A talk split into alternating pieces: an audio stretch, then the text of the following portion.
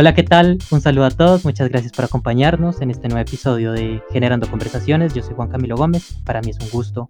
acompañarlos. Este es un podcast que,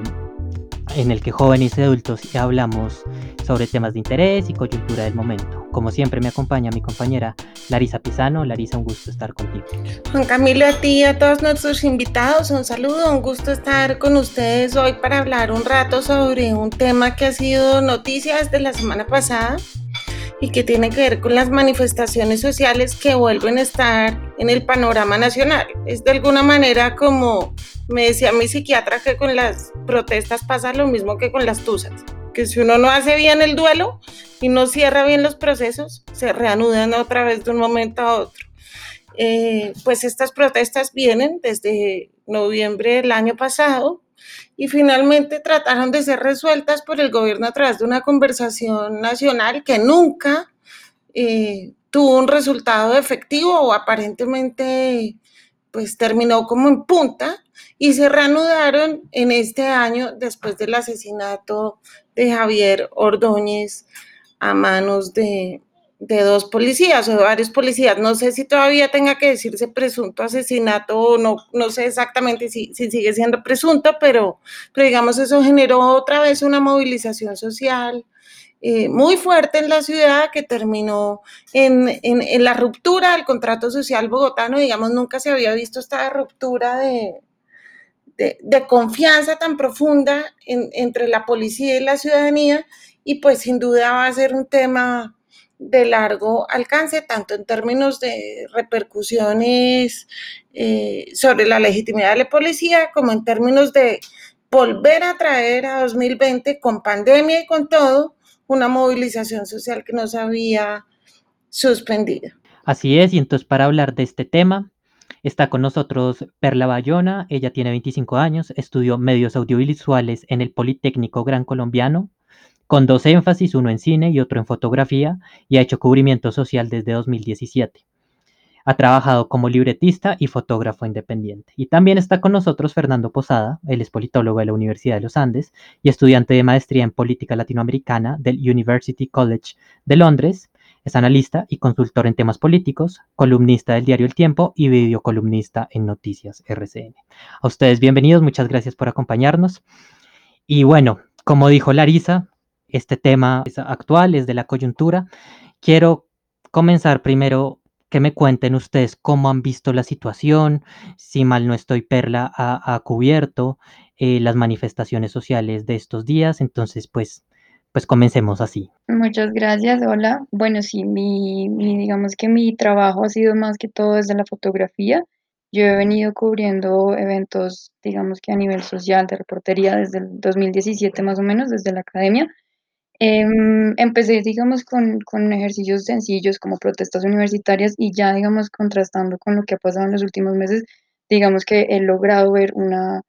una diferencia muy, muy grande. En los últimos meses, desde el paro nacional, más o menos desde noviembre, se ha evidenciado que ha habido mucha represión a la prensa y se ha visto em, ejemplificada con eh, agresiones físicas, con censura, eh, con el escándalo, digamos, que hubo ahorita en mayo. Entonces, digamos que desde mi punto de vista,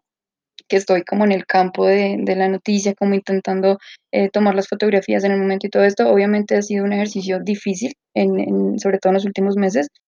Sí, yo por mi parte he estado siguiendo muy de cerca lo que ha pasado con estas manifestaciones en Bogotá y en el resto del país. Eh, para el mes de noviembre yo estaba viviendo por fuera, como se contaba hace un momento, yo estaba haciendo una maestría en el exterior que ya estoy terminando, justamente estudiando la política de América Latina y entonces, eh, pues era bastante interesante y bastante difícil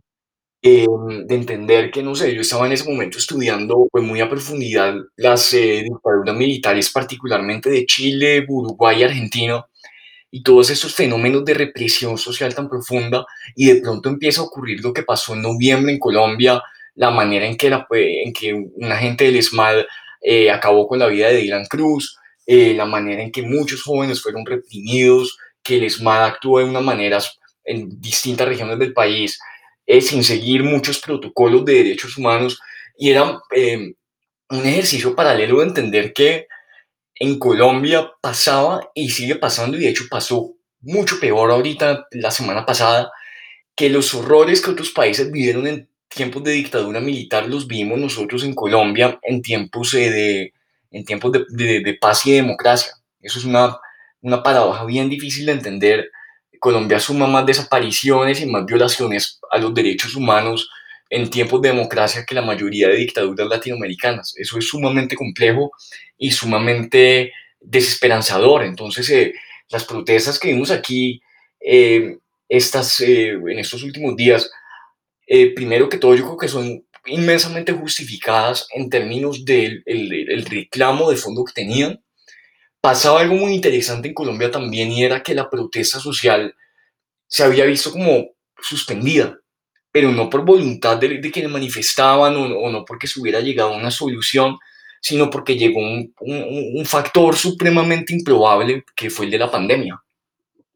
Y que en ese sentido la protesta estaba ahí quieta, pero seguía en muchos motivos, no solamente seguían existiendo, sino que muchas de las condiciones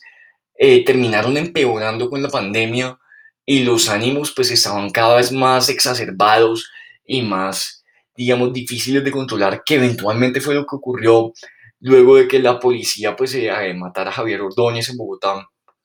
Sí, claro, y, y, eso es muy interesante lo que han mencionado los tres. Además, también quiero hacer énfasis en que aquí los tres, los cuatro, perdón, somos, pues digamos, yo estudiante todavía de periodismo, pero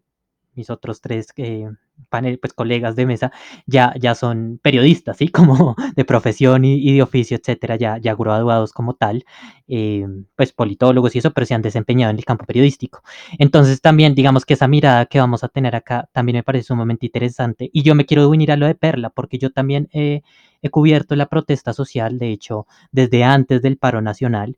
y, y también veo muy distinto este escenario y lo veo porque en el paro nacional la, por lo menos conmigo y con el equipo que cubro, que es de pasillo, el otro medio del que hago parte, fue absolutamente respetuosa, por lo menos el SMAT. Sí, digamos que si bien el SMAT, pues obviamente reprime gente y, se han visto casos claramente evidenciados de que pues ha habido agresiones y abuso de, de la autoridad,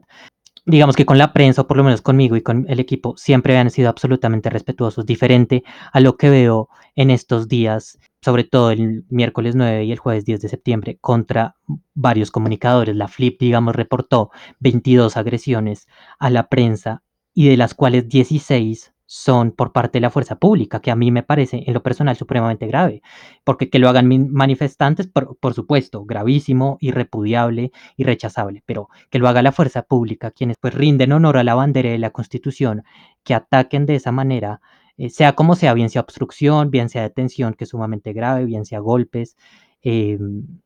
o retención de material, pues me parece grave y me parece un, un panorama bastante delicado en Colombia. No sé, Larisa, si tú quieras decir algo de eso. Sí, me parece, frente al planteamiento que, que hacía Fernando, creo que hay un tema eh, que me llama la atención frente a la pandemia. Por un lado, pues digamos la evidente complicación de las situaciones sociales. Frente a eso, me llamó mucho la atención de una, una columna de Gabriel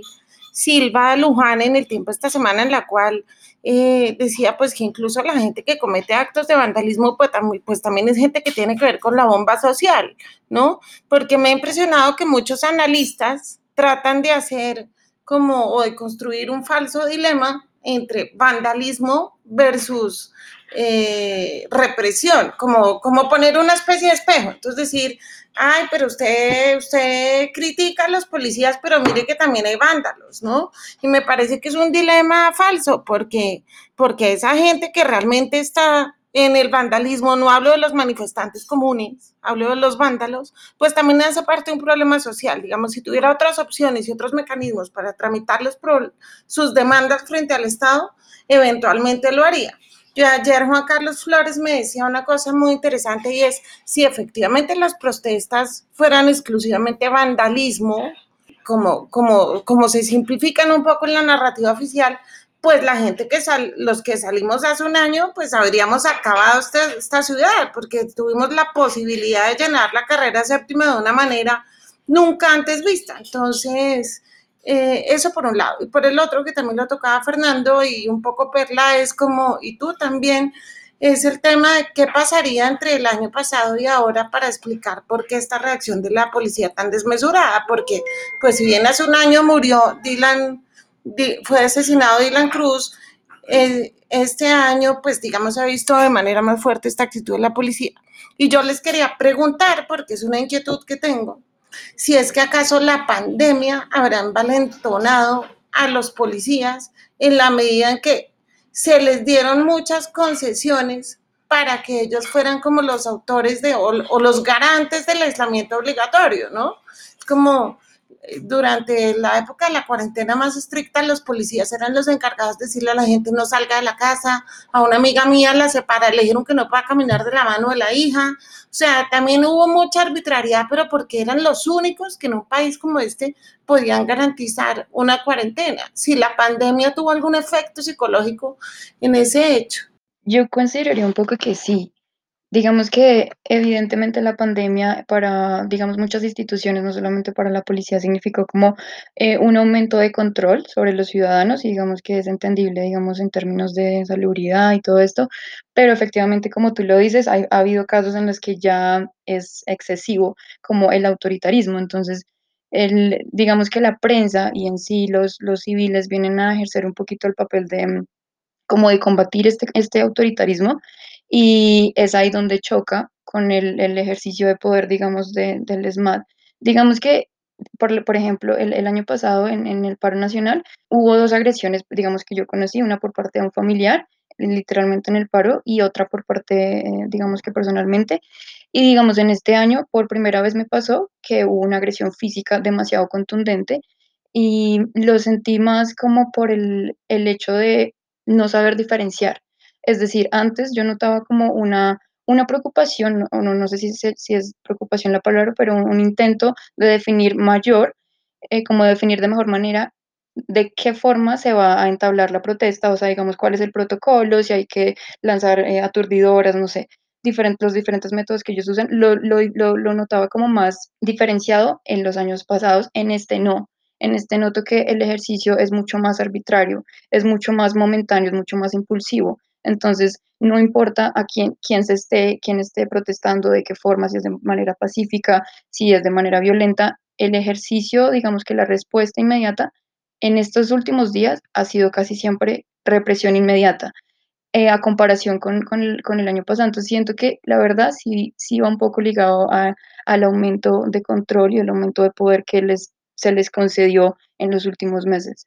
Yo estoy de acuerdo con Perla en, eh, en, gran parte de lo que dice. Es un hecho desde que comenzó la pandemia que en muchos países del mundo, sobre todo en países que tienen sistemas democráticos, se ha venido denunciando que, que las policías han ido teniendo facultades nuevas que no tenían antes, que han fortalecido el esquema policial, que han permitido que la policía cada vez vea más en el ciudadano un, un infractor, eh, que tenga más facultades para sancionarlos e incluso para ejercer la fuerza contra ellos de maneras legales e ilegales. Eh, todo esto ha sido pues una receta de, de, horror, lo hemos visto por ejemplo en Estados Unidos en las protestas luego del asesinato de George Floyd y lo estamos viendo ahorita en Colombia también en el sentido de que la policía eh, cada vez tiene como unas competencias que antes no tenía, una mayor, fue, digamos, eh, capacidad de ejercer la coerción, la, la violencia, la fuerza, en, en, casos donde el ciudadano del común muchas veces de manera pacífica simplemente está cometiendo una infracción y, y eso ha llevado a perder mucha confianza entre la ciudadanía y la policía, por una parte. También hemos visto que de crímenes y violaciones de derechos humanos han tenido lugar de una manera más fuerte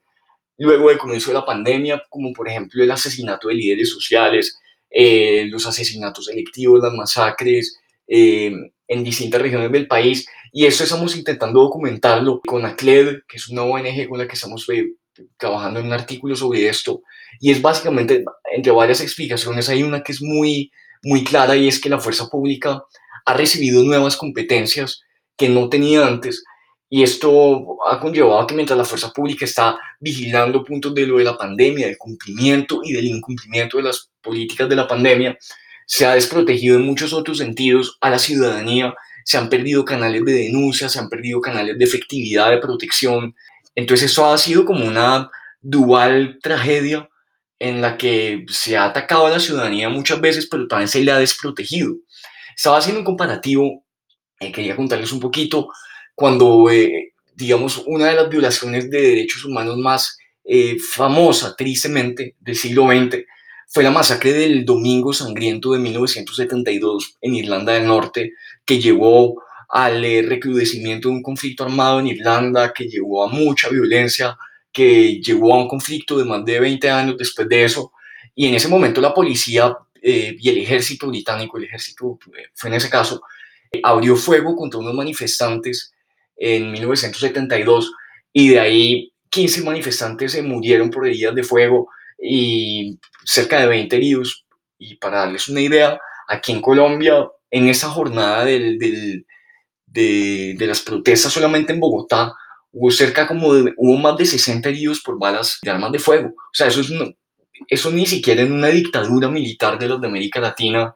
eh, era algo que se viera. Esto, si uno lo compara con muchas de las violaciones de derechos humanos más, más, más fuertes y más graves de toda la historia, esto va a ser un número muy grande y va a ser un número de ninguna manera aceptable, un número muy preocupante. Luego, esto hay que mirarlo en, en perspectiva porque no solamente es muy grave lo que pasa acá, sino que si, si, lo comparamos con cualquier otro caso de violaciones de derechos humanos por parte de la fuerza pública, es verdaderamente preocupante y verdaderamente eh, escandaloso. Sí, además yo quiero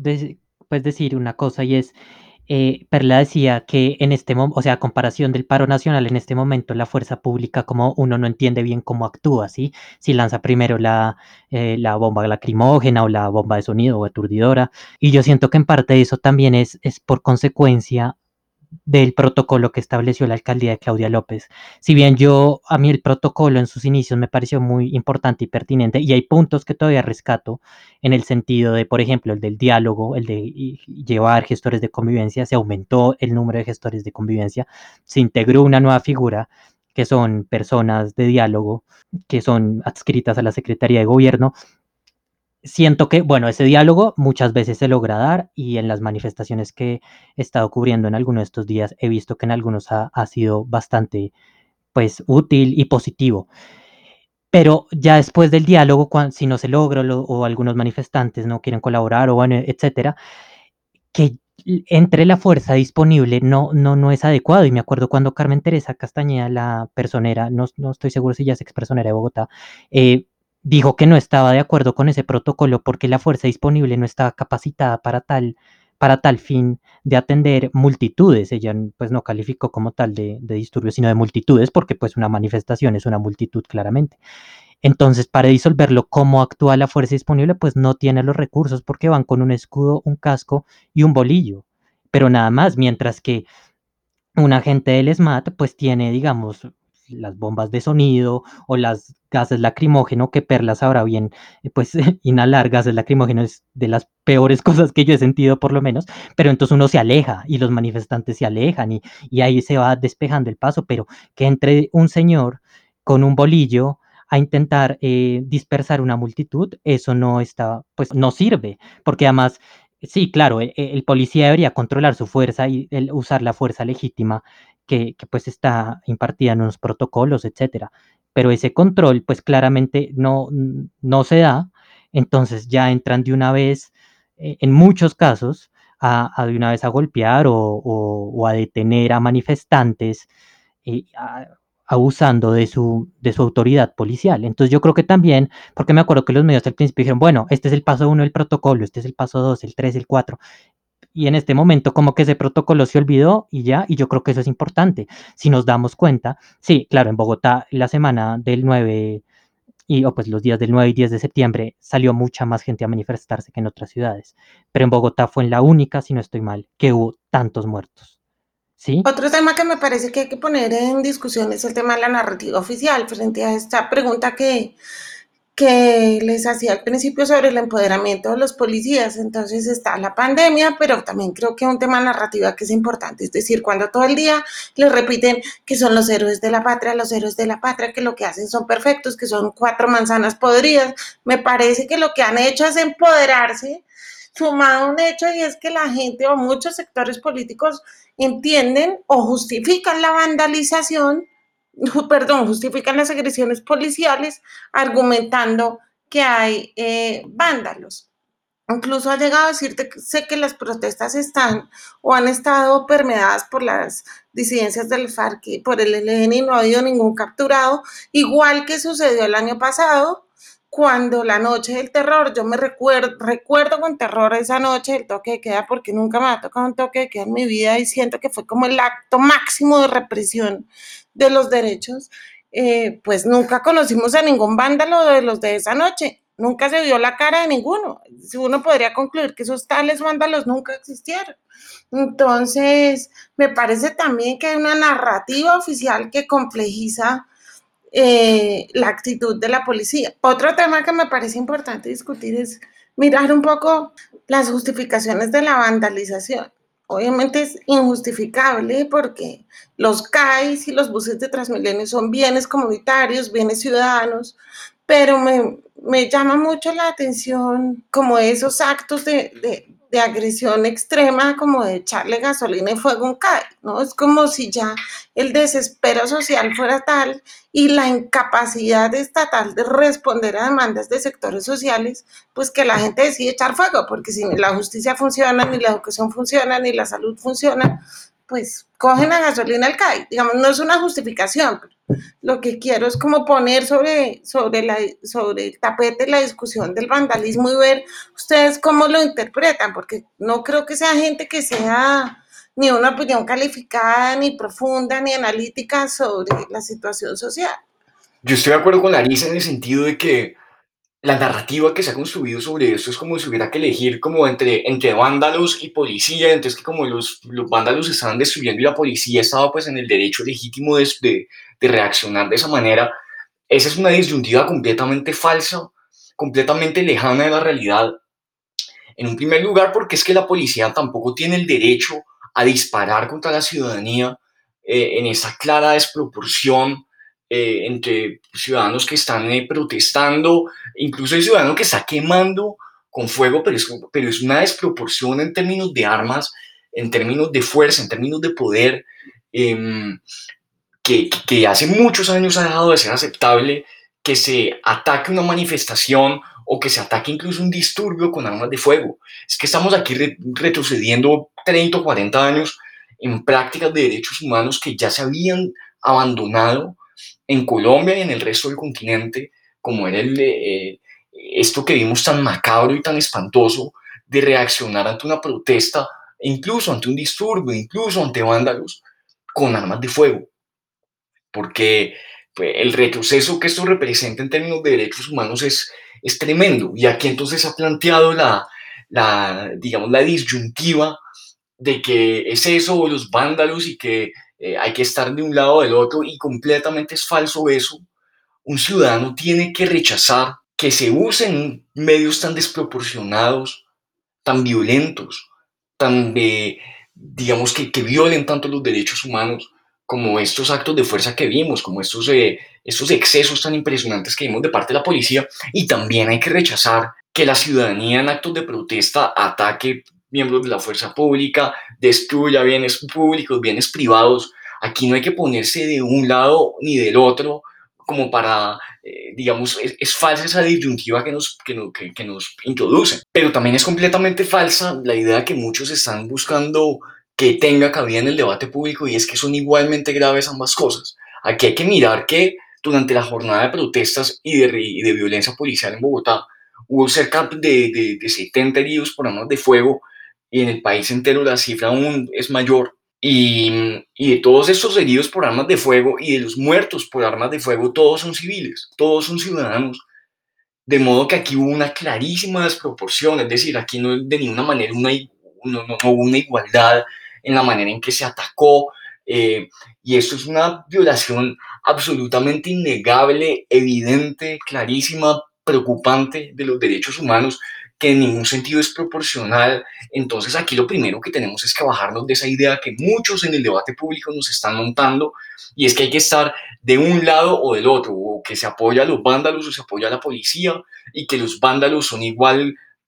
digamos, de culpables que la policía que disparó. Aquí hay una desproporcionalidad gigante y eso hay que entenderlo para poder tener un entendimiento más, más eh, completo de toda esa situación tan difícil que vivimos en Bogotá y en el resto del país y que va a tardar muchos años en que terminemos de entender las consecuencias y que terminemos de entender las implicaciones y, la verdad que hay detrás de todo este caso. Sí, yo estoy totalmente de acuerdo. Digamos que la desproporción es, es efectivamente grandísima. Em, uno, digamos que es, eh, digamos, del lado de la prensa, que estamos eh, sobre todo como del lado de los civiles, eh, pues me refiero en, en, en, términos de multitud, nos toca estar, digamos, más como del lado de, de ellos. Uno ve efectivamente que no es lo mismo una persona que está protegida con trajes que cuestan millones de pesos a un civil que simplemente o va pasando o está ejerciendo su derecho a la protesta o ok, está vandalizando. No es justificable, pero tampoco concuerdo con Fernando, eh, el uso y las, y las medidas y la protección y, y, las habilidades de ambos bandos, por así decirlo, son totalmente diferentes. Entonces, y lo que pasó en los últimos días, concuerdo con usar armas de fuego, ya me pareció demasiado exagerada porque por ejemplo, en el lado de la prensa,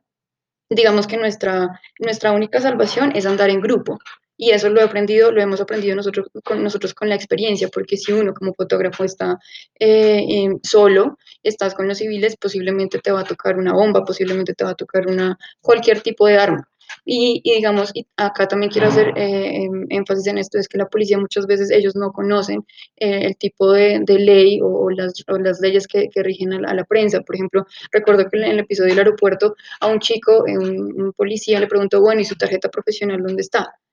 Y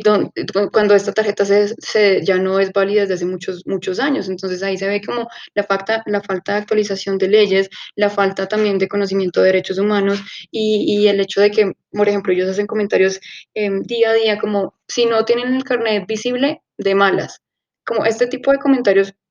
no son ni válidos ni para civiles ni para prensas, o sea, ellos deberían tener claro su protocolo y deberían seguirlo a cabalidad. Obviamente no, no, no se hace, pero en, digamos que es el, es el ideal, digamos, para que el ejercicio de la protesta se siga desarrollando de una manera válida y, y, más consciente y más protegida dentro de todo. Yo quisiera cerrar como preguntando como, ¿qué pasa? O sea, ¿qué pasa después? Juan Camilo fue víctima de una agresión policial, lo tiraron al piso, no le creyeron que estaba grabando y pues nos enteramos que la alcaldía remitió a la presidencia copia del video en el que sale la agresión, pero ¿qué pasa? Exacto, exacto, esa pregunta es ¿qué pasa? Y no solo en mi caso, es en el caso que, como dije al principio, 22 agresiones a la prensa eh, en lo que va de en dos días de manifestaciones, por Dios, o sea, es que es impresionante, lo documentó la Flip, entonces, no. Y sabe todo lo que vemos cuando uno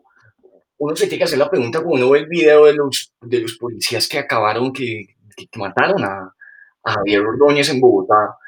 eh, que, digamos, estalló toda esa protesta social, y cuando uno ve unos policías que están, eh,